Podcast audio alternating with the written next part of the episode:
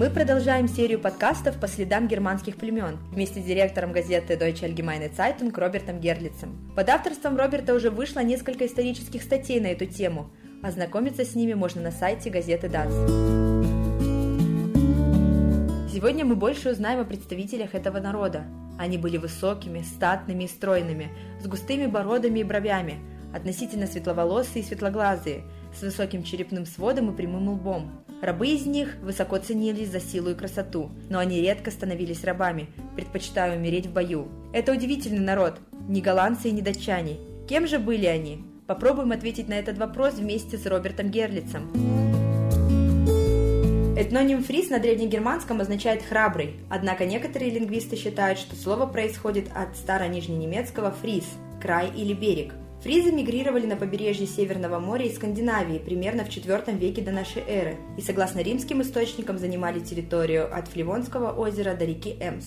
Они являются одним из самых древних германских племен, сохранивших свою идентичность. После падения тевтонов контроль за трафиком янтаря перешел к фризам. Кроме того, фризы переняли немало тевтонских обычаев. Первое упоминание о фризах встречается в античных летописях в 12 году нашей эры, где они записаны как фризии. Из-за разницы культур Дружба с Римом у фризов не сложилась. Действительно, римляне, пришедшие на земли фризов, неожиданно потерпели сокрушительное поражение. Потребовалось почти сто лет войны, чтобы сломить сопротивление варваров-германцев. Уклоняясь от сражений на открытой местности, фризы устраивали засады в лесу, загоняли легионеров в болото и вырезали поголовно.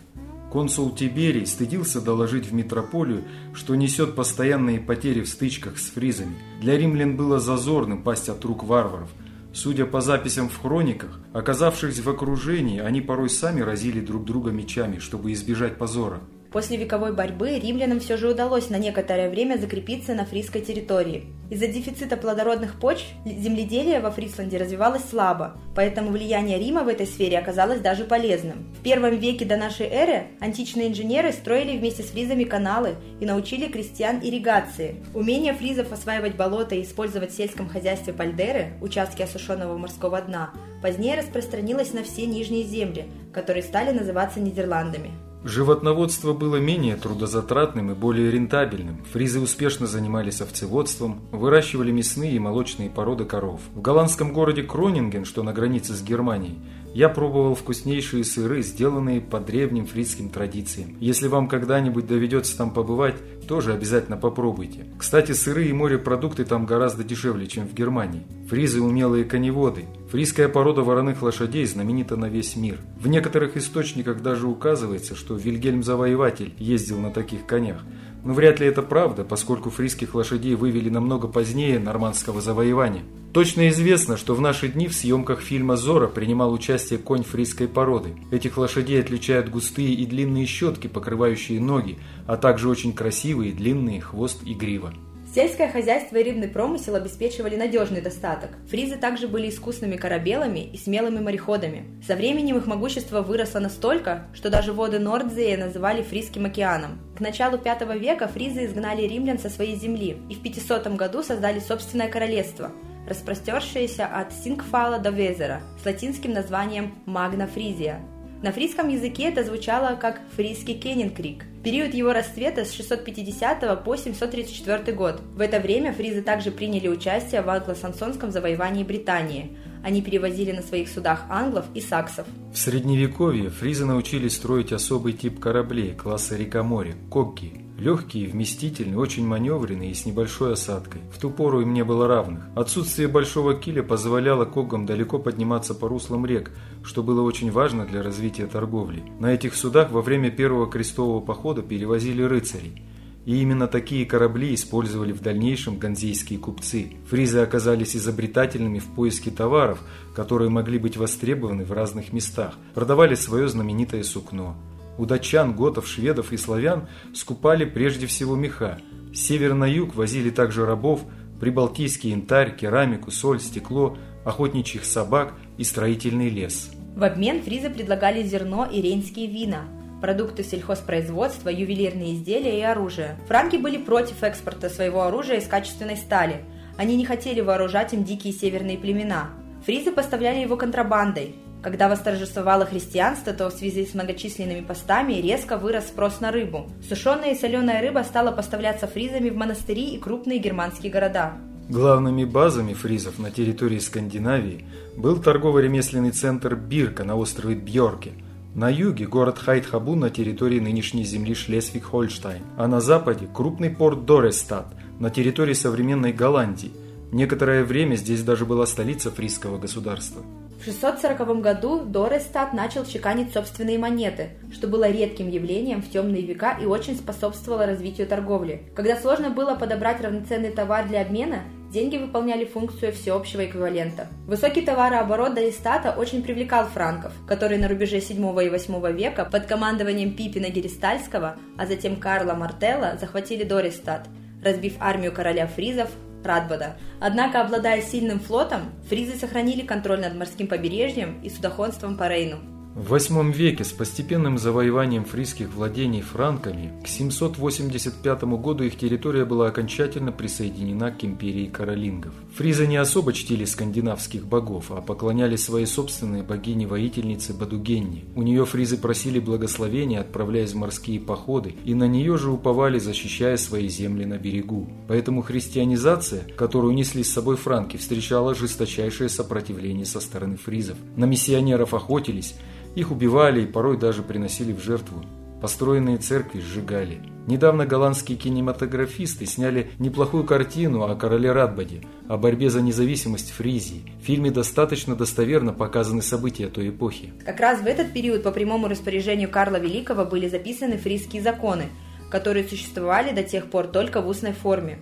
Свод законов назвали «фризской правдой». Там были отображены особенности общественного строя фризов того времени. Дело в том, что древние германские законы никогда не записывали, их учили наизусть. Во времена, когда подавляющее большинство населения не умело читать, это был единственный способ заставить людей знать и уважать законы. Вплоть до окончания Второй мировой войны, по традиции, по всем нижним землям герольды зачитывали законы громким голосом на городских площадях. Только после этого законы вступали в силу. После распада империи франков Фрисландия по Верденскому договору 843 года вошла в состав Лотарингии. Впоследствии ее территории были переданы Восточно-Франкскому королевству и стали частью Германской священной Римской империи. Фрисландия имела в ее составе автономный статус, сохраняя свои привилегии и национальную культуру. Ежегодно происходило торжественное собрание представителей всех фризов у судебного дерева – Упштальбаум. Успешно развивалась система образования. В 1585 году в Франикере был открыт Фризский университет, ставший влиятельным центром науки и культуры. Только в 1744 году Восточная Фрисландия была присоединена к Пруссии.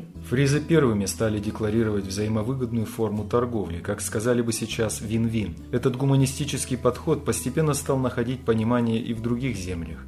Честным быть выгодно. Лучший товар всегда предлагали фризам, а их торговые предложения практически всегда принимались легко и вызывали доверие. Постепенно торговые фризские кварталы возникали в Лондоне, Йорке, Майнце, Кёльне и множестве других европейских городов. В истории мировой экономики фризы считаются основоположниками честной и взаимовыгодной торговли. Из обряда у северных фризов выделяются обычаи зажигания костров – Бикенбреннен в ночь на праздник Святого Петра 22 февраля. И установка перед Рождеством особой деревянной конструкции Йольбоум или Кенкенбум. Это похоже на Вайнахскранс, там есть хорошо знакомые нам четыре свечи Адвента, но в центре, как правило, расположены фигурки популярных в Северной Германии героев, таких как бременские музыканты – до X века для защиты от наводнений фризы, жившие вдоль морского побережья, насыпали искусственные холмы – терпы. Дома вместе с хозяйством размещались на вершине терпов. Так сформировалась особая терпиновая культура, характеризующаяся крайним индивидуализмом. Традиционное жилище фризов – гульфхойс или стельпхуве – похоже на дом в саксонском стиле. Свои дома фризы часто строили с подветренной стороны холма, порой даже скала или холм служили стеной дома – а соломенные крыши стягивались корабельными канатами, чтобы шторм не разбросал их. Фризы действительно на редкость упрямы. Вместе с тем их жизнестойкость и мужество вызывает глубокое уважение. Их отличительная особенность заключается в умении достигать успехов там, где усилия других разбиваются от трудностей. В 1287 году произошло самое катастрофическое наводнение в истории Европы, которое унесло около 80 тысяч жизней и лишило фризов почти половины их территории. Море вернуло себе почти все отвоеванные у него пальдеры. Фризы уверены, что коньки в незапамятные времена изобрели их предки. Сначала их использовали воины и охотники, только позже их стали применять для развлечений. Первые коньки были костяными. Это подтверждают находки археологов в Германии, Нидерландах, Швеции, Норвегии, Дании и Англии. Трудно определить, кто действительно первым придумал коньки, но достоверно известно, что в средние века именно во Фрисланде катание на коньках получило наибольшее распространение как зимняя забава. Среди колонистов, прибывших на территорию России, фризы были представлены в основном менонитами, последователями протестантского проповедника Менна Зименса – с ними связана одна печальная история, о которой немцы не любят вспоминать. Говоря об указе от 28 августа, мы называем его безосновательным. На самом деле основания у советской власти были, и эти основания дали как раз менониты. В начале августа 1941 года было принято решение перевести поселение немцев-менонитов из Запорожья вглубь страны. Около полутора тысяч человек на подводах в сопровождении 30 конвоиров, вооруженных винтовками, двигались в колонне. Когда стало ясно, что линия фронта совсем недалеко, возничие бросили поводья и колонна остановилась. Конвоиры не смогли заставить их продолжить движение.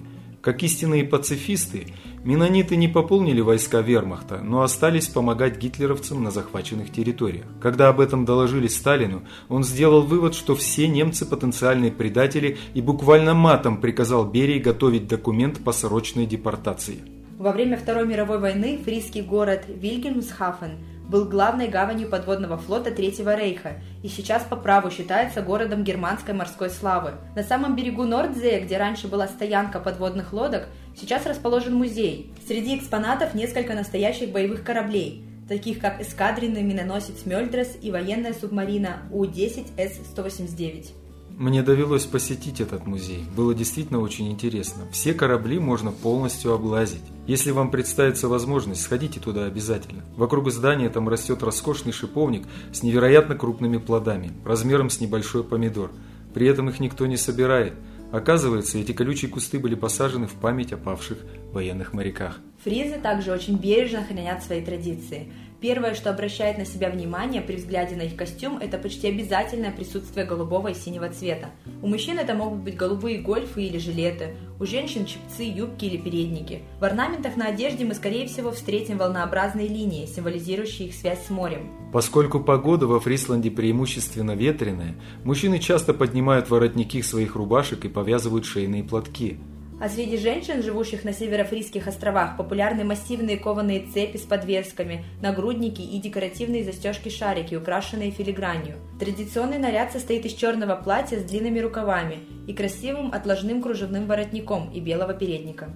Несмотря на то, что у фризов сейчас нет своего государства, они сумели сохранить несколько диалектов – Фризские диалекты имеют много общего со староанглийским, ведь фризы были ближайшими соседями англов и саксов и даже принимали участие в англосаксонском вторжении в Британию.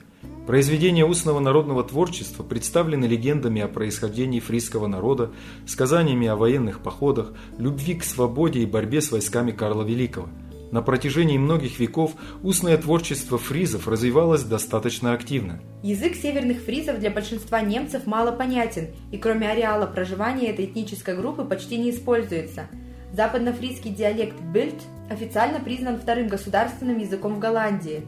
Остфризский диалект очень популярен не только на севере Германии. Он называется Plattdeutsch, или, как говорят сами фризы, Plattdeutsch, и очень похож на нижний немецкий диалект – Самый весомый вклад в распространение этого языка внес доктор Юстус Хальберцма, который в первой половине XIX века перевел на фрисский язык многие произведения мировой литературы. Наибольшее значение приобрел перевод Нового Завета. Эта книга стала настоящим бестселлером. Сейчас на плат можно найти даже переводы произведений Гоголя, Достоевского и Чехова. Несколько радиостанций в Нижней Саксонии по часу в день транслируют передачи на Plattdeutsch. Сходство и различия между Hochdeutsch и Plattdeutsch заметны сразу. Вместо das фризы говорят dat. Слышны характерные для Plattdeutsch двойные гласные с умляут а, э, у, которые в классическом немецком языке не встречаются. В средненижненемецком слово «дверь» пишется как в английском door. Написание слова «книга» в плат тоже соответствует английскому book. Это неудивительно, ведь древнеанглийский язык сложился из древнего англосаксонского. Четкое созвучие просматривается даже в названии мелких разменных монет – фенинг в Германии и пенни в Англии. На территории России среди переселенцев платточ сохранился прежде всего в колониях, образованных фризами на Украине, в Поволжье и на Кавказе. Чтобы наши пользователи получили представление о звучании фризского языка, я предлагаю послушать шутливую песенку на платточ. Если честно, мы с немецким редактором нашей газеты Кристофом Штраухом еле перевели эту песню. Речь в ней идет об озорном парне и девушке из Гамбурга. Обратите внимание на разницу произношения автора, когда он объявляет песню на классическом немецком языке и когда начинает петь на плат. Совсем по-другому, звонко, почти по-русски звучит буква «Р». Lieder über Kinder oder Kinderlieder gibt es natürlich auch auf Niederdeutsch, also Plattdeutsch. Und eins davon heißt Tüdelband und das würde ich euch jetzt gerne mal vorspielen.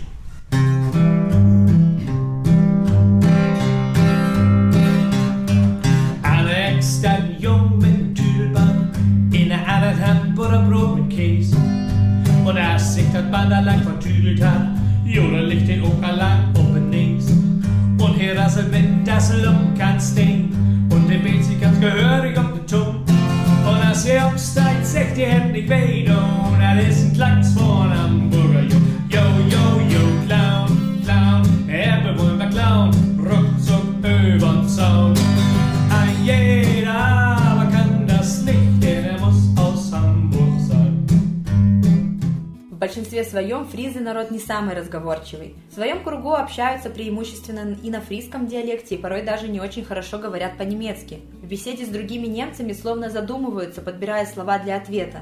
Поэтому складывается впечатление, что они слегка притормаживают. В Нижней Саксонии из-за этого над ними часто подшучивают. На эту тему даже есть масса анекдотов. Давайте прослушаем один из них. kommt ein Mann zu einem Arzt und will eine Gehirntransplantation vornehmen lassen. Also er will ein neues Gehirn haben, So, nicht? ja, ja. Sagt er zu dem Arzt, äh, was kostet das, wenn Sie mir dann so ein neues Ding reinsetzen? Sagt der Arzt, also passen Sie auf. Ein Gramm Gehirn von einem Lehrer kostet 100 Mark. Ja. Ein Gramm Gehirn von einem Professor kostet 1000 Mark. Nicht? Und ein Gramm Gehirn von Ostfriesen kostet 10.000 Mark. Nicht angehen. Donnerschlag, sagt er, wie ist das möglich, dass die Ostfriesengehirne so teuer sind? Sagt der Arzt. Denken Sie mal gut nach, wie viel Ostfriesen wir fangen müssen, um ein Gramm zusammenzukriegen. Итак, Роберт, пожалуйста, переведите, о чем там анекдот. Однажды человек пришел к врачу, трансплантологу, который занимался трансплантацией мозга, и говорит, хочу поменять мозги. Врач ему предлагает, вот мозг учителя, 1 грамм стоит 100 марок. Вот мозг профессора, 1 грамм стоит 1000 марок. А вот мозг Остфриза, 1 грамм стоит 10 тысяч марок. Господи, почему так дорого? Возмущается покупатель. Врач объясняет, вы не представляете, сколько пришлось собрать фризов, чтобы набрать 1 грамм мозга. В июне 2019 года на Конгрессе национальных меньшинств в Братиславе, Словакия, я познакомился и беседовал с лидером северных фризов Баны Бансоном. Он сказал, что в отличие от восточных остфризов, северные фризы не ассоциируют себя с немцами, берегут свою национальную идентичность и практически не смешиваются с другим населением. Кроме того, они считают себя национальным меньшинством на территории Германии. Всего в Германии сейчас насчитывается более 400 тысяч фризов. Историческая область в месте их проживания на севере Нидерландов и Германии в наши дни так и называется Фрисланд. Несмотря на выход к морю и большую протяженность береговой линии, ее трудно назвать курортной зоной. Во-первых, на побережье Северного моря постоянно дуют сильные ветры, и, соответственно, поднимаются высокие волны. Во-вторых, берег мало где подходит для пляжа. В-третьих, проходящий в этой широте Гольфстрим несет с собой массу ила и песка, из-за чего вода имеет некрасивый бурый оттенок. В лагунах и бухтах, где море поспокойней, отлив происходит очень быстро. Я слышала, что при отливе вода отступает порой до полкилометра. Это представляет серьезную опасность для купающихся. Это правда, Кристина, но все же фризы любят свое море и в теплые дни семьями приезжают на берег и с удовольствием плавают. Я тоже не раз купался в водах Нордзии. Среди пловцов нередко показываются черные головы морских котиков, и их никто не пугается, все уже привыкли. В летнее время по выходным люди часто устраивают соревнования по запуску воздушных змеев, а когда спадает уровень воды после отлива, собирают на обнажившемся морском дне моллюсков. Замечательным местом для летнего отдыха являются Восточно-Фризские острова. Здесь национальная экзотика сочетается со всеми завоеваниями цивилизации. А острова северных фризов вообще считаются одним из самых дорогих курортов Германии. Из известных людей фризов по происхождению наиболее знаменитый Йоханнес Фабрициус. Астроном, открывший солнечные пятна и доказавший вращение Солнца. Теодор Момзен, немецкий историк, получивший в 1992 году Нобелевскую премию по литературе за историю Рима. Легендарная Мата Хари, знаменитая в свое время танцовщица, еще более известная как двойной суперагент-шпион, тоже родом из Фрисланда. Среди наших современников широко известен Рутгер Хауэр, знаменитый актер из Нидерландов, сыгравший 166 ролей в кино, снявшийся в фильмах «Плоть и кровь», «Попутчик», «Бегущий по лезвию» и «Ледяное безмолвие». В 75 лет он ушел из жизни, прибегнув к эвтаназии. Из казахстанских немцев фрисского происхождения мы знаем Виктора Ароновича Изау, первого главу Алматинского общества немцев, бывшего руководителя колледжа новых технологий. Известна также Елена Изау, мастер спорта СССР и член сборной Советского Союза по художественной гимнастике, неоднократная чемпионка Казахстана, создатель и руководитель танцевального коллектива Фертрауэн, серебряный призер чемпионата мира по танцевальному спорту в Праге. В 2021 году она стала лауреатом конкурса «Авангард немцев Казахстана» в номинации «Спорт». Еще несколько слов хотелось бы сказать о традициях фризов. Германия в основном кофейная страна, но во Фрисланде любят чай. Голландцы и фризы первыми в Европе доставили листья чая на материк. Их чайная церемония имеет более чем 300-летнюю историю. Основным компонентом традиционного напитка фризов был листовой чай из индийской провинции Ассам. Чаепитие начинается с подачи маленького чайника на особой чайной печке, чтобы чай не остывал. В чашку опускают кусочек леденцового сахара, заливают крепко заваренный чай и добавляют сливки. Суть в том, чтобы не перемешивать компоненты. Фризы пьют чай трижды в день и каждый раз минимум три чашки. Поклонники фризских традиций не убирают с огня чайник, чтобы для гостя всегда была наготове чашечка чая. Его заваривают в присутствии гостя и делают напиток более крепким, чем для себя. По крепости чая в старину судили о хозяйском достатке и щедрости. Если придете в гости к фризам, всегда помните о том, что нужно выпить три чашки чая – если откажетесь от второй или третьей, проявите неуважение к хозяевам. После того, когда пьете последнюю чашку, обязательно положите в нее чайную ложку. Это знак того, что вы напились. Если этого не сделаете, вам нальют еще раз. Мы с Робертом сейчас выпьем чаю по фриским традициям. А вам желаем чтить обычаи своего народа. Почаще рассказывайте своим детям об истории вашей семьи, откуда вы родом и кем были ваши предки. Сегодня с вами общались директор газеты «ДАЦ» Роберт Герлиц и председатель Союза немецкой молодежи Казахстана Кристина Либрихт.